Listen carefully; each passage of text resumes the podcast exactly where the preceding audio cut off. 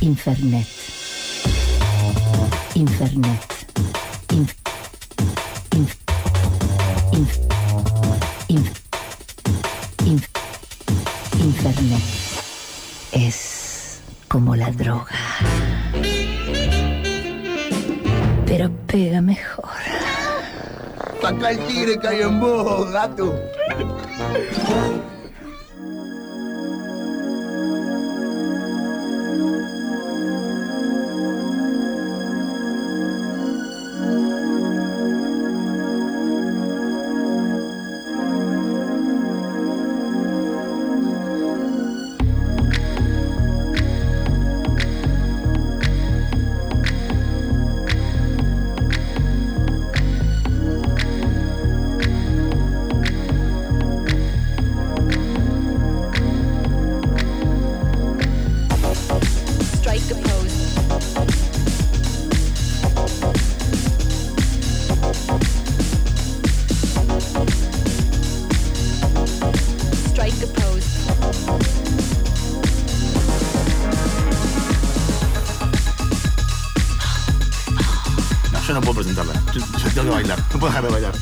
Porque llegó la columna corte y confusión de la mano de Ondina Rancia. Hola. Hola. El aplauso Paloma para vos y para Vogue de, Ma- de Madonna. ¿Qué timazo? Temón. No puedo dejar de bailarlo nunca. Maiken. Tema Iken. ¿Cómo estás? Bien, muy bien. Bueno, qué suerte, qué alegría. Bueno, eh, refrescamos un poco lo que dijimos hace un rato. Amén. Eh, la columna de hoy es sobre apropiación cultural. ¿Qué, eh, ¿Alguien sabe acá qué es apropiación cultural? ¿Tiene una idea? Cuando nos vestimos de indio. Ay, sí. Hay Cuando algo. nos metimos de yankee. Todos nos metimos de Cuando hacemos Halloween. Cuando hacemos. Cuando hacemos Halloween, por ejemplo. ¿Es apropiación cultural? Eh, no, no realmente, pero bueno, ahora, Bueno. vamos, a, ahora vamos a entrar. No sabemos lo que es.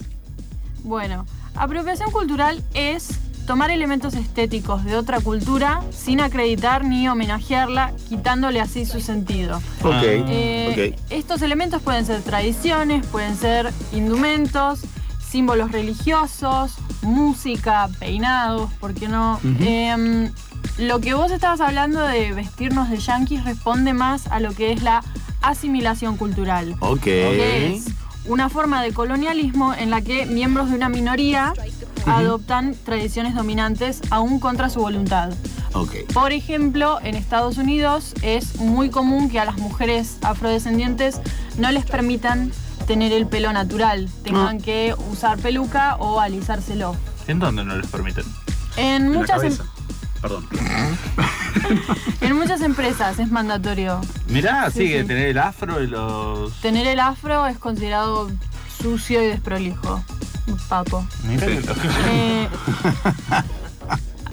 la apreciación cultural, que sería Sí. como la cara positiva de todo esto, Sí. es entender y aprender sobre otra cultura. Ok. A Si ver, uno- sí. Si uno quisiera hacer una especie de checklist de, bueno, ¿qué estoy haciendo? ¿Estoy apropiando o estoy eh, apreciando? Sí. Te puedes hacer unas preguntas como, ¿entiendo el significado de lo que estoy usando? ¿Estoy honrando o estoy imitando? Eh, ¿O estoy reforzando estereotipos que quizás son negativos? Mm. Por ejemplo, lo que decías de eh, vestirnos de indios en Halloween, Ok. estoy imitando, estoy tratando de evocar risa, estoy, estoy reforzando estereotipos negativos como de barbarie o de, o de incivilización, porque si, o sea, es un checklist bastante básico para saber si estás eh, meando fuera del tarro, básicamente. Em, y también es, perdón, sí, decime. No, no, no, no. También es muy importante tener en cuenta que eso es vigente, o sea, uno no solamente habla de apropiación cultural cuando se disfraza de indiecito, sino también en, en ciertas cosas que pueden parecer modas, pero que en realidad responden a cánones estéticos de otras culturas. Por ejemplo, el uso del bindi o el ¿Qué es el- tercer ojo. Ah, Sí. sí. Eso responde a otra cultura Absolutamente. y muchas veces nosotros lo usamos sin saber qué significa ni siquiera acá en Argentina. Em, bueno, vamos a hablar de un par de ejemplos históricos de apropiación cultural. Por favor, Porque uno, Sí. uno cree que esto se inventó con, qué sé yo, Miley Cyrus haciéndose rastas. Y en realidad no, tiene muchísimo tiempo de vigencia. Em, Para entenderlo más, ¿verdad? Desde más o menos la que del verano del 98, que se hizo rastas. Sí, empezó. Nahuel Muti. Nahuel Muti, ¿te acordás? no, ¿quién era? Nahuel Muti, qué jóvenes que son Era todas Nahuel Muti. mujeres que tenemos en Bueno. Capaz Nahuel Muti sabe de ejemplos históricos. Ahora cantan Boom Boom Kid. Durante el siglo XVII, el antecesor del traje de tres piezas eh, fue una apropiación de los trajes tradicionales de Europa del Este. ¿Para qué es un traje de tres piezas? Un traje de tres piezas, a ver, sí. Pantalón, venga. saco y chaleco. Muy bien. ¡Ah, bravo! El otro es un ambo, Sí. el de dos pies. el- Pantalón y saco. Mm, Pues son ambos. Claro. la corbata se apropió de mercenarios croatas que estaban luchando para eh, Luis XVIII. Y se confundieron la palabra. Luis. Me puse la croata, Luis una corbata. Luis Luis XVIII. ¿Por qué puse números romanos si no lo sé leer? bueno. Carlos II, este sí lo puedo leer, popularizó los chalecos de seda teñida que en realidad pertenecían a los persas. Eh, y en el siglo XIX los dandis británicos se apropiaron de los chudidars. Ajá. Probablemente lo dije muy mal, perdón, es una palabra ¿Dónde- eh, india o hindú. Y de los turbantes. Eh, está por acá. Ah, Lo que quiero recalcar de toda esta lista es que se- no sé si, lo- si se percataron que hay una línea como de colonización que se Sí. sigue, como de Sí, que sí. si un espacio es colonizador el colonizador toma claro. y le saca todo el sentido a lo que está usando, lo convierte nada más en un en- Producto estético. en un producto estético, claro, pierde sentido. En una de esas, eh, estos chalecos significaban algo, en una de esas, cada uno de estos, de estos pañuelos que después se convirtieron en corbatas, hablaban de una fe, hablaban de un estatus dentro de una comunidad y los, coloni- los colonializadores se lo sacaron completamente. Y esto se ve muchísimo en la apropiación del tartán escocés. No sé si Sí. están al tanto. ¿Qué es el tartán escocés? Eh, Escocia peleó muchísimo por su independencia en su momento. Sí, todos De- vimos Corazón Sí, sí. Valiente. Cor- todos vimos Corazón Valiente y todos sabemos que hay una cosa que es el tartán escocés o Es el patrón de el patrón escocés. Que de hecho Moretti tiene una versión ¿Es el qué? bastante Ah. sencilla. Ah, El cuadrillé. El el, El el cuadrillé. escocés. No grite, amigo. La que era la marca de familia, ¿no? De No los... te Claro. vos, Moretti. La, la camisa. Y de repente. Tranquilo. Y La, de la repente- camisa cuadrillé, la camisa escocesa, claramente pues, la pollera también, perfecto. Bien. Claro. Eh, esto significaba muchísimo para las familias después de, la invasión, digámosle, o unificación del reino británico. Eh, esto perdió sentido. Y Alexander McQueen, que es un diseñador sumamente popular, eh, fue el diseñador favorito de todas las personas que tuvieron tele en el 2009, eh, hizo, dedicó toda una colección a esto y a cómo de repente esta, eh, el tartán, que era un símbolo de libertad y un símbolo de independencia, es tomado por el imperio británico y convertido en trajes en los que el tartán aparece cada vez menos. Eh, si lo quieren buscar, es una colección súper interesante, eh, Alexander McQueen Tartán. Eh, bueno, nada, ya establecimos que todos estos ejemplos tienen algo que ver con el colonialismo y con una situación de desbalance de poder. Claro. Porque el problema siempre surge ahí, o sea, el, desbalance de poder y de una cultura teniendo que sufrir o padecer por tener ciertos códigos estéticos, mientras que otra cultura se los puede quitar y no, y, y no recibir ningún backlash o recibir ninguna crítica en torno a eso. En el 2017, Zendaya, eh, la cantante y actriz Zendaya, usó eh, rastas para una alfombra roja y la periodista... eh, ¿Son rastas reales? ¿De pelo? Rastas, eran sus rastas. No la usó ella, para es, hacer una ella alfombra. es afro y tenía rastas en su peinado en una alfombra roja. Y una periodista de E! Entertainment dijo eh, que seguramente tenían olor a porro y pachuli. Que es algo que no se dijo nunca de ninguna mujer blanca usando rastas. Entonces, eh, eh, medio que tiene mucho que ver con eso, con, con utilizarlo como un lenguaje estético sin las connotaciones negativas. Mm. Eso, como de usar y tirar. Eh, en la actualidad, bueno, ya mencionamos el ejemplo este de, de mm, Zendaya. Isabel Marant, una diseñadora muy conocida, eh, tomó los bordados de la mm, de la grupo eh, de- del grupo étnico Mixi, creo que se llamaba, en Oaxaca. Sí, yo leí de esto en su momento. A Y ver. creo, creo que patentó el entramado que era propio de una cultura, de un pueblo originario de la zona de Oaxaca y ella patentó como el, el dibujo, Mm. eh, con lo cual le co- ahora le correspondía a ella. Claro, y esos bordados son probablemente centenarios o milenarios, los vienen eh, usando en estas culturas y de repente que vea, que venga una persona eh, yanqui o inglesa a patentarlo o a sacarle todo el significado y encima lucrar con eso es el colmo de la mierda, digamos. Em, yo como, bueno, podemos dar otro ejemplo en Carly Close en el 2017 en Victoria's Secret, un desfile de Victoria's Sí. Secret, en el que Carly Close está usando una corona de plumas que es el gorro de combate o, el- o el- o la corona de combate perfecto. de los navajos, puede ser. Y en, en ese momento hubo muchísimo backlash.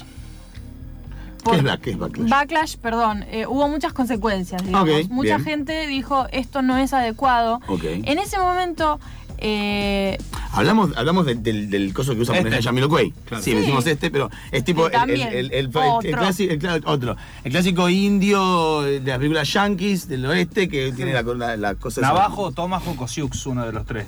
claro. Por ejemplo. Eh, y de repente, para defenderse, Victoria's Secret dijo: eh, Lo que pasa es que nosotros queríamos hablar de una diversidad. Y de repente, si querés hablar de diversidad, ¿por qué no tenés eh, modelos Claro, que sean exactamente, descendientes de los pueblos originarios yanquis? Exactamente. Eh, esto nos lleva a hablar de apropiación en el cine, capaz. Me encanta. En el cine pasa muchísimo en la forma de blackface, eh, que sería cara pintada de negro, cuando a un montón de papeles que en realidad deberían ser de otras etnias se los dan a actores y actrices blancas. Sí. Hubo mucho lío cuando Scarlett Johansson eh, personificó al personaje principal de Ghost in the Shell, que es en realidad una mujer asiática. Japonesa, claro. Y de repente ponen a esta piba eh, absolutamente blanca. Eh, en un ejemplo un poco más histórico está Mickey Rooney en Breakfast at Tiffany's haciendo de un personaje chino, que ahí es, es realmente el colmo de la mierda porque no es, no es que él está haciendo un. honrando a un personaje chino o asiático, es como todo lo racista que se puede ser con los dientes grandes y los ojos chiquitos y no pudiendo hablar.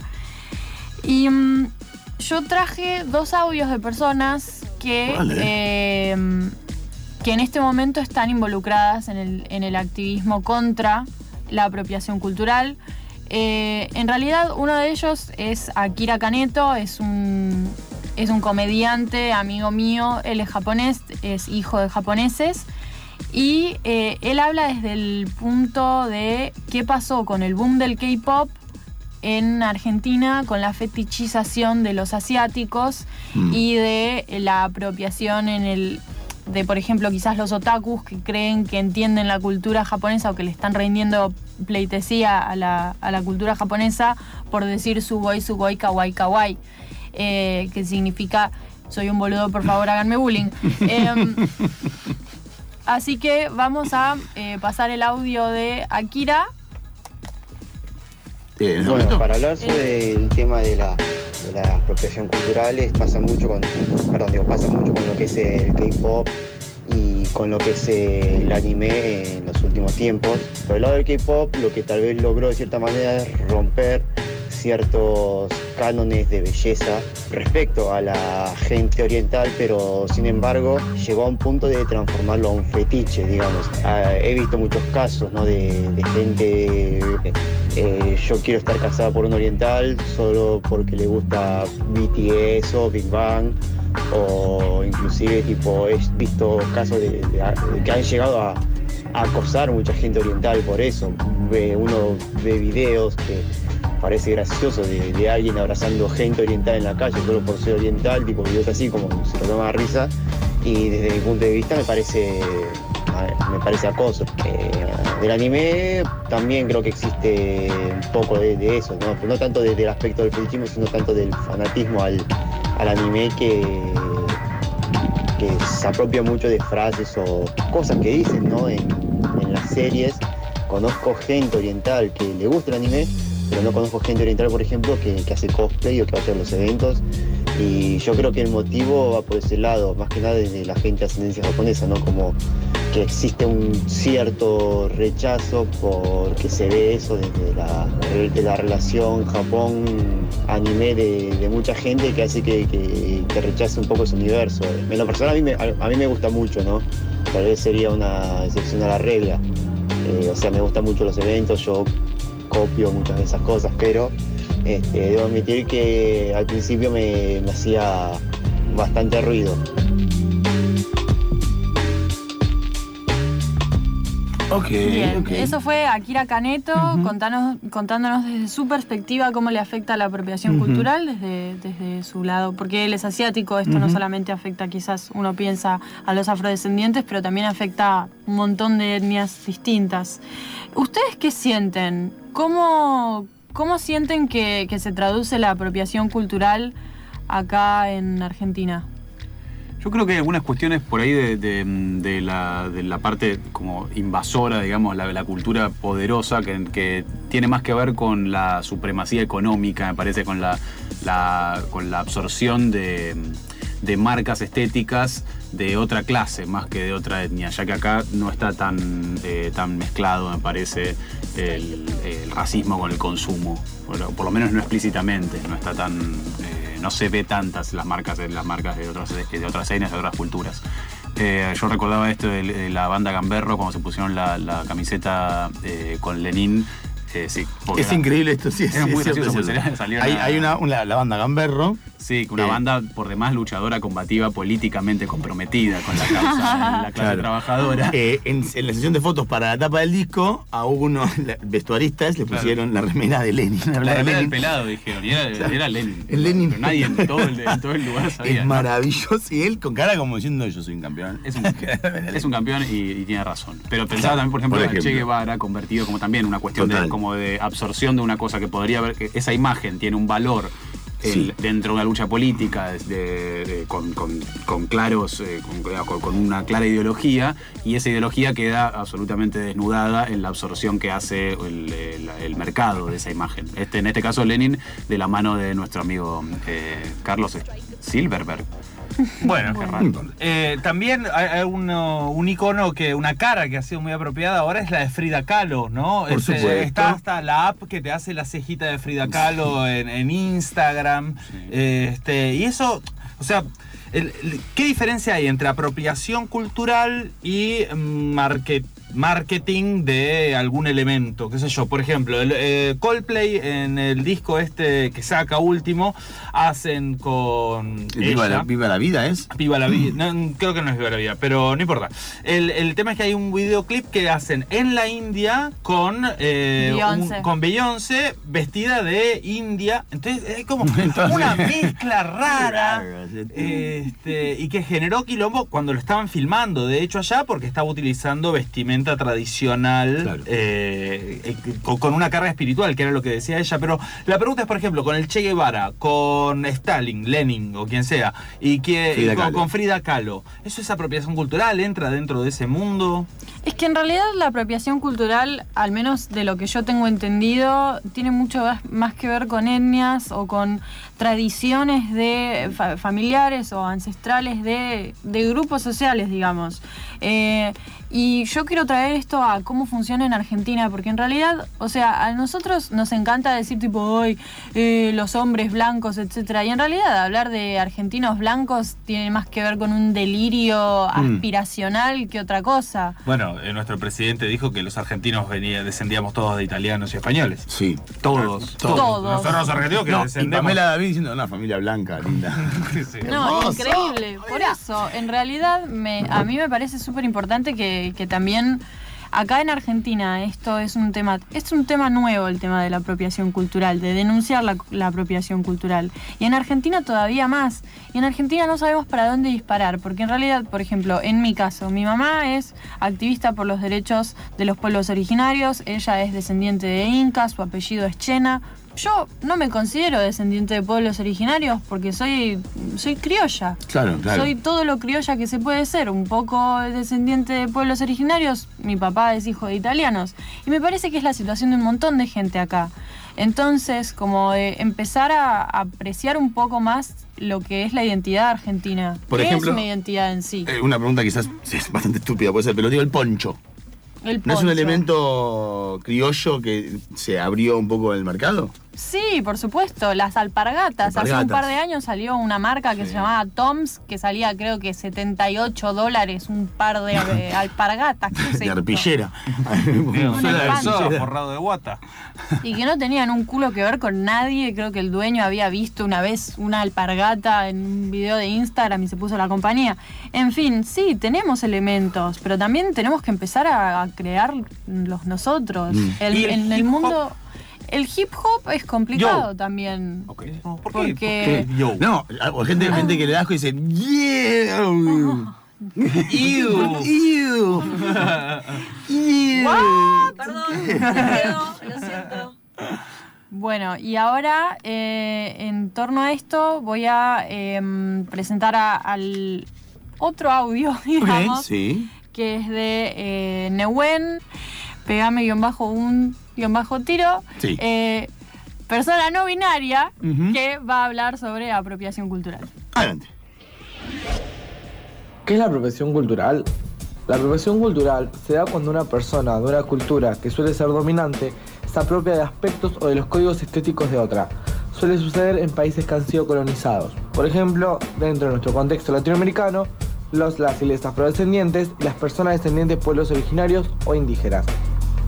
El autor Greg Tate llama a este fenómeno Everything but a Burden, que vendría a decir todo menos la carga. Usar los códigos de estos pueblos, pero sin vivir el sufrimiento, el racismo y la discriminación que todo esto conlleva. Y de este modo conservando sus privilegios.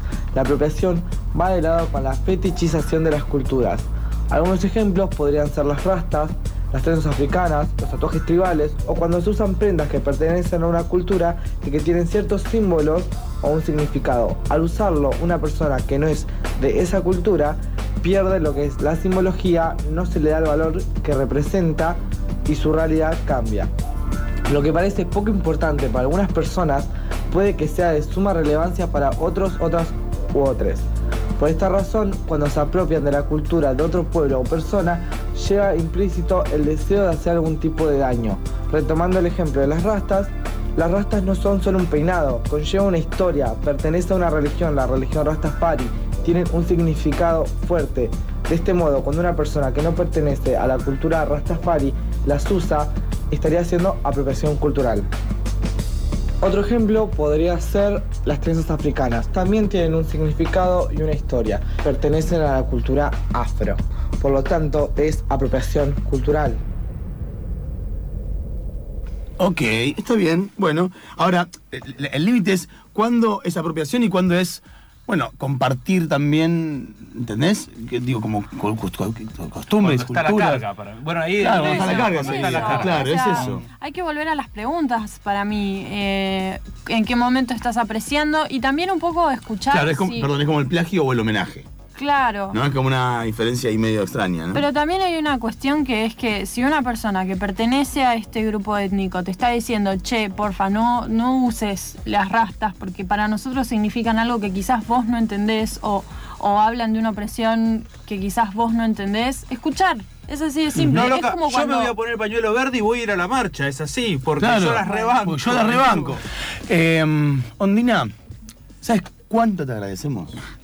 ¿Sabes ¿Cuánto? cuántas gracias te damos? Un montonazo. Te aplauso, sí. Paloma. Es para ti, columna corte con fusión. Eh,